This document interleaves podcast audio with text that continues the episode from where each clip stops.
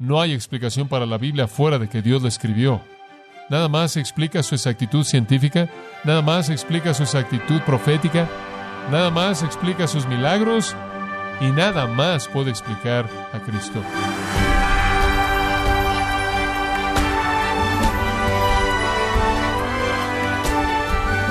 Sea usted bienvenido a esta edición de Gracia a vosotros con el pastor John MacArthur. Tal vez he escuchado a personas, predicadores y profesores de seminarios decir que como la Biblia no es un libro de ciencia o de historia, podría estar equivocada en algunos de estos temas. Pero, ¿cuál es el problema con esa errónea evaluación sobre la palabra de Dios? En los próximos 30 minutos, el pastor John MacArthur le dará las razones de por qué puede confiar completamente en la palabra de Dios. El título de esta serie, de este estudio, es Cómo obtener lo máximo de la palabra de Dios, aquí en gracia a vosotros. Estamos tratando con un documento sobrenatural que es absolutamente verdadero en todo lo que afirma, que es inerrante en toda palabra, que está completo, esto es, nada le falta, usted no necesita nada más allá de esto para tener la revelación inspirada de Dios. Tiene autoridad, esto es, habla como mandatos, es suficiente, contiene todo lo que usted necesita para todo asunto de la vida espiritual, es eficaz, esto significa que en donde quiera que es desatada, viene con poder, impacto y siempre cumple aquello que Dios quiere que cumpla. Y finalmente, es el asunto determinante cuando toca el asunto de a dónde pertenece usted o en qué reino existe usted. El pueblo de Dios escucha su palabra. Este es un libro increíble. Conforme entramos en este libro, decimos, bueno, sí, pero solo es un libro espiritual. Bueno, permítame cruzar esa línea un poco. El mismo Dios que ordenó la ciencia escribió este libro. Y cuando habla de cosas científicas o asuntos en el mundo físico, habla con precisión. ¿Se acuerda que le dije antes, todo lo que dice es infalible? No es nada más un libro acerca de cosas espirituales, es un libro acerca de muchas cosas. De hecho, este libro, este libro escrito de manera sobrenatural por Dios y transmitido mediante escritores inspirados que escribieron toda palabra sin error bajo su supervisión por el Espíritu Santo, este libro sobrenatural escrito por Dios para tratar con asuntos espirituales, cada vez que trata con la ciencia, es absolutamente preciso, porque Dios conoce ese mundo tan bien como conoce el espiritual, ¿verdad? Presenta la única explicación viable para el universo, la creación, el catastrofismo, la creación instantánea en seis días, el diluvio de Noé, reacomodar la superficie de la Tierra, explica todo el registro de los fósiles, explica todos los estratos en las rocas, explica todo. Eso es lo único que necesita para explicarlo. Es absolutamente exacto en términos científicos. La Biblia afirma una de las leyes básicas de la ciencia, la cual es llamada la primera ley de la termodinámica. La primera ley de la termodinámica es la conservación de la masa y la energía. Eso quiere decir que toda la masa y la energía que existe es perpetuada. En otras palabras, desde un punto de vista de la evolución, dirían, bueno, en una ocasión estuvo este pequeño pedazo de masa y este pequeño pedazo de energía y simplemente siguió y siguió y siguió y siguió y siguió y siguió y siguió y siguió. No obstante, lo que la ciencia conoce, si es honesto con su información, es que está esta masa y energía y es conservada en la misma cantidad. Llegó a existir en esa cantidad y permanece en esa cantidad. Eso puede ser explicado por la creación. Eso puede ser explicado en las escrituras. La energía no deja de existir, la masa no deja de existir, altera sus formas, pero no deja de existir. Escuche lo que Isaías dijo, Isaías el profeta. Versículo 26 del capítulo 40. Levantad en alto vuestros ojos y mirad quién creó estas cosas. El saque cuenta su ejército, a todas llama por sus nombres, ninguna faltará, tal es la grandeza de su fuerza y el poder de su dominio. Ahí está la conservación de la masa y la energía, la primera ley de la termodinámica. Nehemías 9:6. Tú has hecho los cielos, la tierra y todas las cosas que en ellos hay, el mar y todas las cosas que en ellos hay, y tú preservas todo. Eclesiastés 1.10. ¿Hay algo de lo que pueda ser dicho, ved, esto es nuevo? No, ya ha sido desde la antigüedad. La Biblia sabe eso. La Biblia también afirma la segunda ley de la termodinámica. La segunda ley de la termodinámica dice esto, mientras que existe la conservación de la masa y la energía, los átomos que constituyen esa masa y energía tienden a ir hacia el desorden. tienden a ir hacia el caos, de tal manera que entre más tiempo existe el universo, más caótico tiende a volverse. Estoy esperando que algún científico entienda esto y lo aplique al estudio de cosas como el cáncer. Algunas veces me pregunto si el incremento del cáncer no es parte del el cumplimiento del principio del desorden, del orden normal estructurado de los átomos conforme comienzan a desintegrarse. ¿Quién sabe qué otras cosas puedan venir? Eso puramente es una especulación de mi parte, pero hay una desintegración en el orden al desorden, desintegrando la estructura, llevándola al caos. Esa es la segunda ley de la termodinámica, es la ley del desorden que se incrementa. Y esto refuta por sí sola la evolución, porque dice que las cosas comienzan del orden y van al desorden, no comienzan del desorden y ascienden al orden. Dice usted, bueno, ¿por qué entonces creen en la evolución? Porque no quieren a un Dios, quien es un creador, porque si tienen un Dios que es un creador, saben que hay leyes morales y tienen que vivir a la luz de ellas o estar bajo su juicio. Entonces la manera más fácil es eliminarlo, creen ellos. Nunca hay una pérdida real de masa, nunca hay una pérdida real de energía, pero hay una capacidad que va decreciendo de producir porque va en desgaste y orden y se convierte en desorden. Todos los procesos en últimas van a ir decreciendo y van a cesar y el universo en últimas va a dejar de existir. La Biblia es muy clara acerca de esto. En Romanos 8 nos presenta esto en términos muy claros. Escucha lo que el apóstol Pablo escribió antes de que cualquier científico hubiera propuesto esto. La creación fue sujeta a vanidad. En otras palabras, hubo un punto en el tiempo, en la caída del hombre, cuando la creación fue maldecida y sujeta a un proceso de futilidad o vaciedad. No por su propia voluntad, sino por causa de aquel que la sujetó en esperanza. Cuando Dios originalmente la creó, tenía perpetuidad y orden, pero debido al pecado y la maldición, tiene desorden y fue sujeta por Dios a esta futilidad. La creación misma entonces es esclava a la corrupción. Y el versículo 22 de Romanos 8 dice que gime y sufre los dolores de esa corrupción. El universo entero está experimentando este desorden. Cuando la Biblia habla de cosas científicas, es excesivamente precisa de ellas. Pensé en algo que estudié con interés cuando era un alumno de universidad llamado hidrología. La hidrología es básicamente la ciencia del agua y de su ciclo. Y mientras que es muy fácil para nosotros de entender, no fue sino hasta el siglo XVII que los hombres comenzaron a entender lo que el ciclo del agua realmente era. El ciclo del agua es muy simple. Tres palabras le van a enseñar a usted el ciclo del agua. Una es evaporación, la otra es condensación y la tercera es precipitación. Ese es el ciclo del agua. De los grandes mares de la tierra el agua se evapora, es condensada en las nubes llevadas sobre la tierra, se precipita en la lluvia y la nieve, y regresa al mar del cual se evapora, se condensa y se vuelve a precipitar. Ese es el ciclo del agua, y no hay agua nueva. Creo que ustedes saben eso. No se está creando agua nueva. Algunas personas quizás piensen que cuando abren la llave de su agua, agua nueva está siendo creada. No, no hay agua nueva ahí. Este es el proceso de Dios de la hidrología. El mar, la evaporación, las nubes se mueven sobre la tierra, llueve, neva en la tierra, llega a los arroyos, los arroyos a los ríos, los ríos al mar, y ese es el ciclo. No fue sino hasta el siglo XVII que esto fue creído. Hasta entonces, la teoría dominante fue que habían reservas subterráneas que simplemente bombeaban agua. Ahora sabemos que inclusive el agua que es subterránea está en ese ciclo hidrológico y se filtra y llega ahí. Dice usted, bueno, ¿qué dice la Biblia de eso? Lea Isaías 55, versículo 10. Lea Eclesiastés 1. Lea Job 36, versículos 27 y 28. Job es el libro más antiguo en la Biblia y describe la evaporación y la condensación.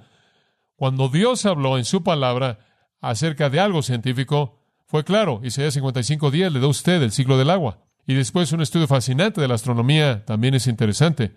Ideas antiguas acerca de la Tierra y acerca del sistema solar eran muy, muy extrañas.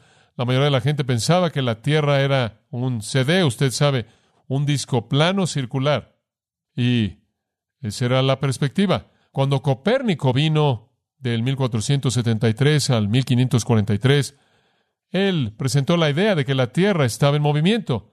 Y cuando él dijo eso, claro, La gente, en primer lugar, pensó que él estaba loco porque no podían sentir el movimiento. Cuando él dijo que la tierra estaba en movimiento, quedaron sorprendidos y asombrados, pero eventualmente lo entendieron y claro, él tenía la razón.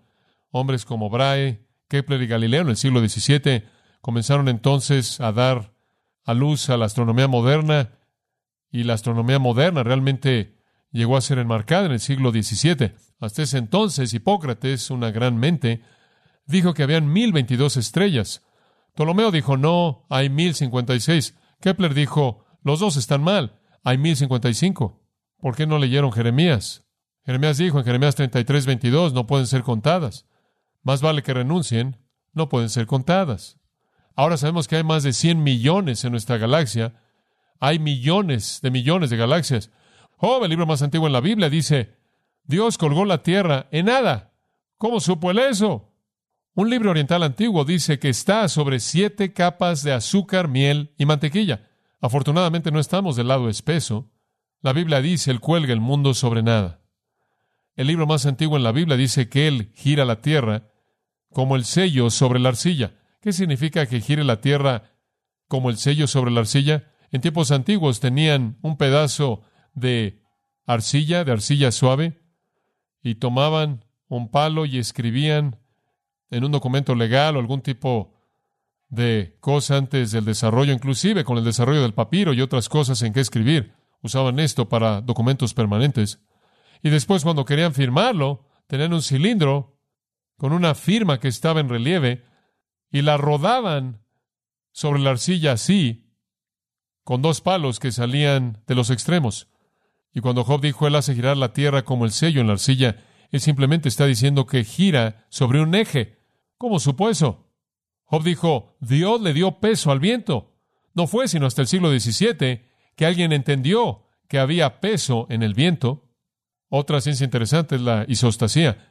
No sé si usted ha llegado a oír de esto, y esto también me cautivó cuando era un alumno de universidad. La isostasía es el equilibrio de la Tierra. ¿Alguna vez le ha comprado usted a su hijo pequeño una pelota de hule y no era perfectamente circular y simplemente bota así y así y así. Bueno, usted puede imaginarse lo que estaremos haciendo todo el tiempo si la Tierra no estuviera equilibrada, o probablemente rebotando a dos metros de altura y bajando otra vez. No pensamos en las cosas así, pero si esto va a girar a lo largo del espacio a esta velocidad y va a rotar en su eje mientras que está volando en su órbita, va a tener que estar en un equilibrio absolutamente perfecto para mantener la ley de la gravedad constante en todo punto. Dios conoce el equilibrio de la tierra y también lo supo Isaías. Escucha lo que Isaías dijo en el capítulo 40, versículo 12. ¿Quién midió las aguas en el hueco de su mano? En otras palabras, Él conoce el peso del agua.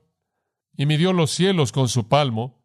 Con tres dedos juntó el polvo de la tierra y pesó los montes con balanza y con pesas los collados. Solo Dios.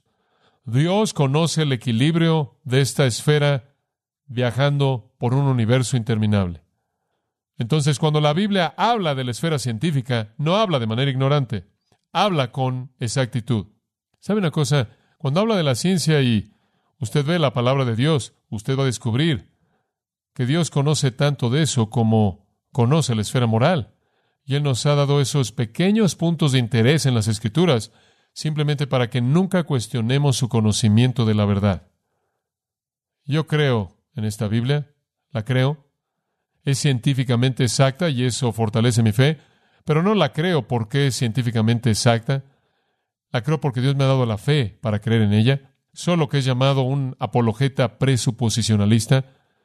Esa es una especie de término largo, ¿no es cierto? Apologeta presuposicionalista. Un apologeta es un defensor, yo defiendo la Biblia no como alguien que no es un presuposicionalista. Esto es, no estoy tratando de probar a Dios por la Biblia. Yo presupongo a Dios. Creo que usted comienza con la causa y usted ve el efecto. Usted no comienza con el efecto y trata de encontrar la causa. Y la única manera en la que usted puede verdaderamente conocer y creer en el Dios verdadero es por el Espíritu de ese Dios. Dios tiene que darle a usted la fe para creer en Él, y porque usted cree en Él, usted cree en su palabra. He visto a gente que toda su vida cree en la evolución y en un momento del tiempo llegan a Cristo e inmediatamente se comprometen con la autoridad de las Escrituras. ¿Cómo? Esa es la obra del Espíritu de Dios en el corazón humano. Bueno, dice usted, bueno, ¿qué hay acerca de toda esta apologética y ciencia y todo eso? ¿Qué hace eso? Eso fortalece a los cristianos, le da razón a la fe, pero la fe es un regalo de Dios, ¿no es cierto? Veo mi Biblia y alguien dice, bueno, ¿cómo sabes que puedes confiar todo lo que hay en la Biblia? Simplemente son cosas morales. Bueno, cuando usted ve las cosas científicas, usted sabe que es correcta. Y bueno, ¿qué hay acerca de las profecías de la Biblia? Wow. 150 años antes de que naciera, la Biblia predijo que vendría un hombre llamado Ciro, 150 antes de que él naciera, y lo nombra y dice que se volverá el gobernante en Babilonia. Y él va a dejar que los israelitas regresen a su tierra. Isaías 44, 28. Él va a emitir un decreto y va a permitirle regresar y reconstruir Jerusalén. Y 150 años después, él lo hizo y su nombre fue Ciro. ¿Cómo es que Isaías supo eso? No lo podía saber. ¿Cómo podía él conocer a alguien que no había nacido por 150 años? ¿Cómo podía él predecir lo que haría alguien que no había nacido? No hay manera. Solo Dios controla la historia así. Una de las grandes ciudades del mundo antiguo fue una ciudad llamada Tiro, la cual estaba en la costa norte de la tierra de Palestina. Ezequiel capítulo 26, el profeta Ezequiel predijo que Nabucodonosor vendría, en el versículo 7 de ese capítulo, que Nabucodonosor, el gran emperador babilonio, vendría y destruiría la ciudad. Él predijo que Nabucodonosor destruiría la ciudad y que la ciudad sería nivelada al nivel del suelo. Y después se limpiarían todos los escombros y sería arrojada al mar. Y nunca volvería a ser reconstruida y simplemente sería un pequeño lugar en donde la gente secaría redes para pescar. Bueno, fue una profecía bastante impresionante porque será como decir unos cuantos años a partir de hoy Los Ángeles va a ser destruida no van a quedar ruinas y van a ser arrojadas al mar. Diría usted, ¿quién podría hacer eso? Bueno, piénselo en tiempos antiguos. La ciudad tenía un muro de 150 pies de alto, 150 pies de alto, 15 pies de grueso.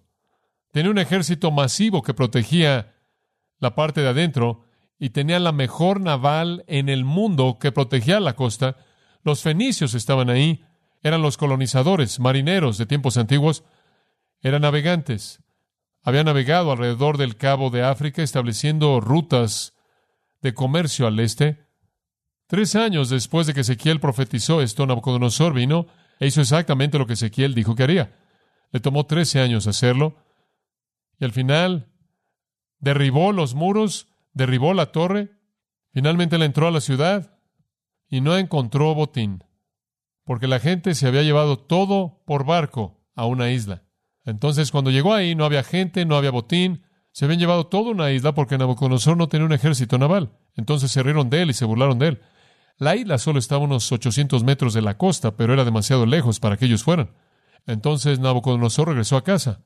Y por 250 años la profecía nunca fue cumplida acerca de que tomaran todas las ruinas y las arrojaran al mar. 250 años después vino Alejandro Magno el hijo de Felipe de Macedonia, conquistador mundial, con 33 mil hombres de infantería, 15 mil jinetes, 50 mil tropas. Vienen marchando por esa área, se dirigen al este, conquistando al mundo conforme van avanzando. Enviaron un mensajero a esta pequeña isla donde estaba la ciudad de Tiro y dijeron, queremos comida, queremos dinero, queremos provisiones. Y dijeron, olvídalo. Hombre, tampoco tienes un ejército naval. Enviaron al mensajero de regreso y Alejandro se enojó. Entonces, ¿qué hizo? Tomó todo el escombro de la ciudad de Tiro, todo el escombro que quedaba, lo arrojó al mar, construyó un puente, marchó y los destruyó a todos. 250 años más tarde, cumpliendo exactamente lo que Ezequiel dijo que sucedería. Habían unos 25 mil en esa isla en ese entonces que fueron matados, y 30 mil más fueron vendidos a la esclavitud. Lo hizo todo en siete meses. Y Ezequiel dijo que la ciudad nunca será reconstruida, nunca ha sido reconstruida. Y simplemente para hacer una comparación, Jerusalén ha sido reconstruida 17 veces. La Biblia predijo la destrucción de Nínive, la cual es la capital de Asiria. Tenía un muro interno de 100 pies, 50 pies de grueso, torres de 200 pies de alto, 15 puertas y un canal de 150 pies. La ciudad tenía siete millas de circunferencia, un muro doble, dos mil pies afuera el muro interior. La ciudad alcanzó su punto más alto en el 663 a.C. Nahum dice, va a ser destruida, y así fue. Los babilonios vinieron, entraron, la tomaron, nunca fue reconstruida. La Biblia hace profecías sorprendentes y usted puede verificar que ya se han cumplido. Tanto más podrá decir usted este libro. Usted lo ve y es científicamente exacto, proféticamente no hay explicación, nadie puede escribir la historia, nadie sabe lo que va a pasar en el futuro, pero este libro sí. Este libro hasta el detalle más insignificante una y otra vez, y solo le he dado a usted dos de docenas y docenas y docenas de profecías. ¿Por qué creo la Biblia? Yo creo en la Biblia debido a su exactitud científica, creo en la Biblia debido a su exactitud profética, creo en la Biblia debido a su exactitud histórica.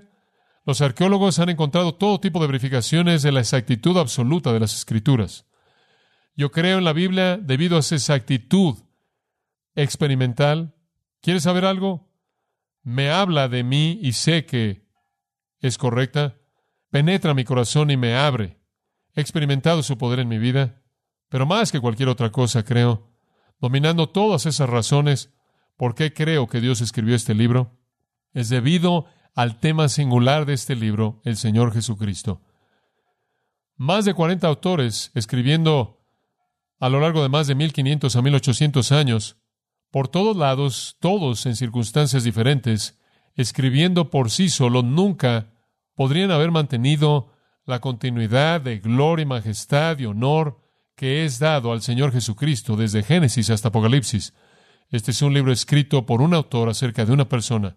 Jesús dijo, escudriñad las escrituras, porque en ellas van a aprender de mí. Todo libro, todo libro, apunta de alguna manera a Cristo. Desde Génesis hasta Apocalipsis, Él es el tema.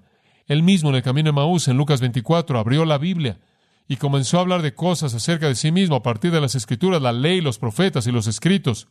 Usted va a la ley y Él es a quien la ley apunta. Él es el que cumplió toda la ley. Él es el sacrificio perfecto que llevará todo el pecado. Él es de quien los profetas hablaron.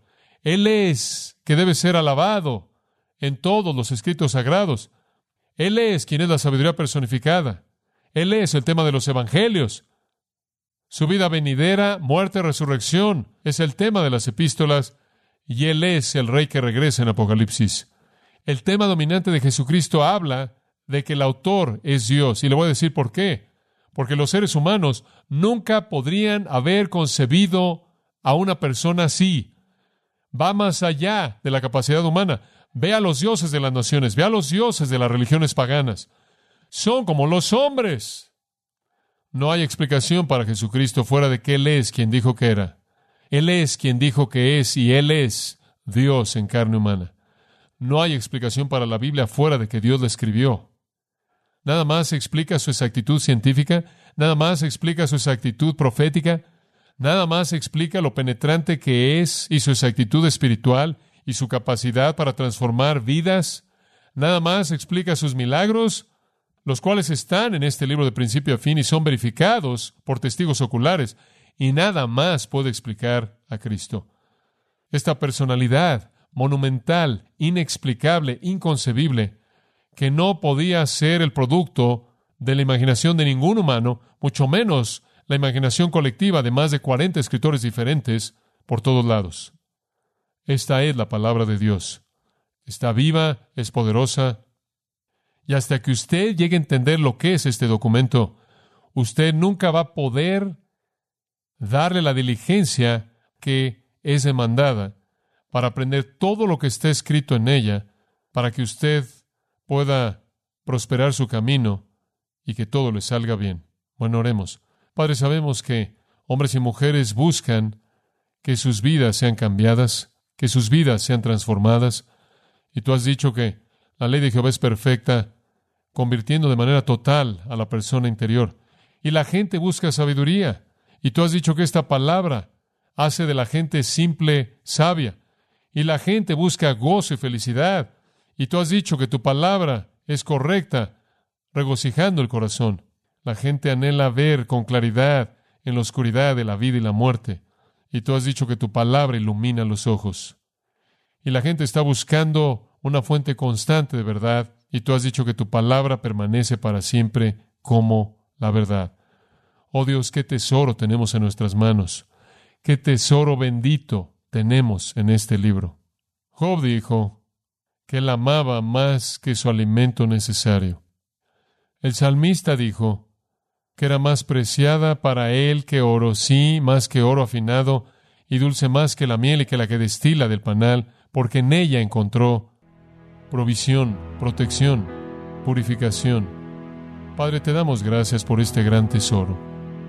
Y queremos entender que es tu palabra para nosotros y que tiene poder y bendición en maneras que ningún documento escrito jamás puede tenerlo. Pero depende de nosotros abrir esos tesoros, escudriñarla, estudiarla diligentemente, que entendamos lo que tenemos. Como Pablo le dijo a Timoteo, el tesoro que nos ha sido encomendado, y escarbemos sus riquezas para nuestro bienestar y bendición y tu gloria en el nombre de Cristo. Amén.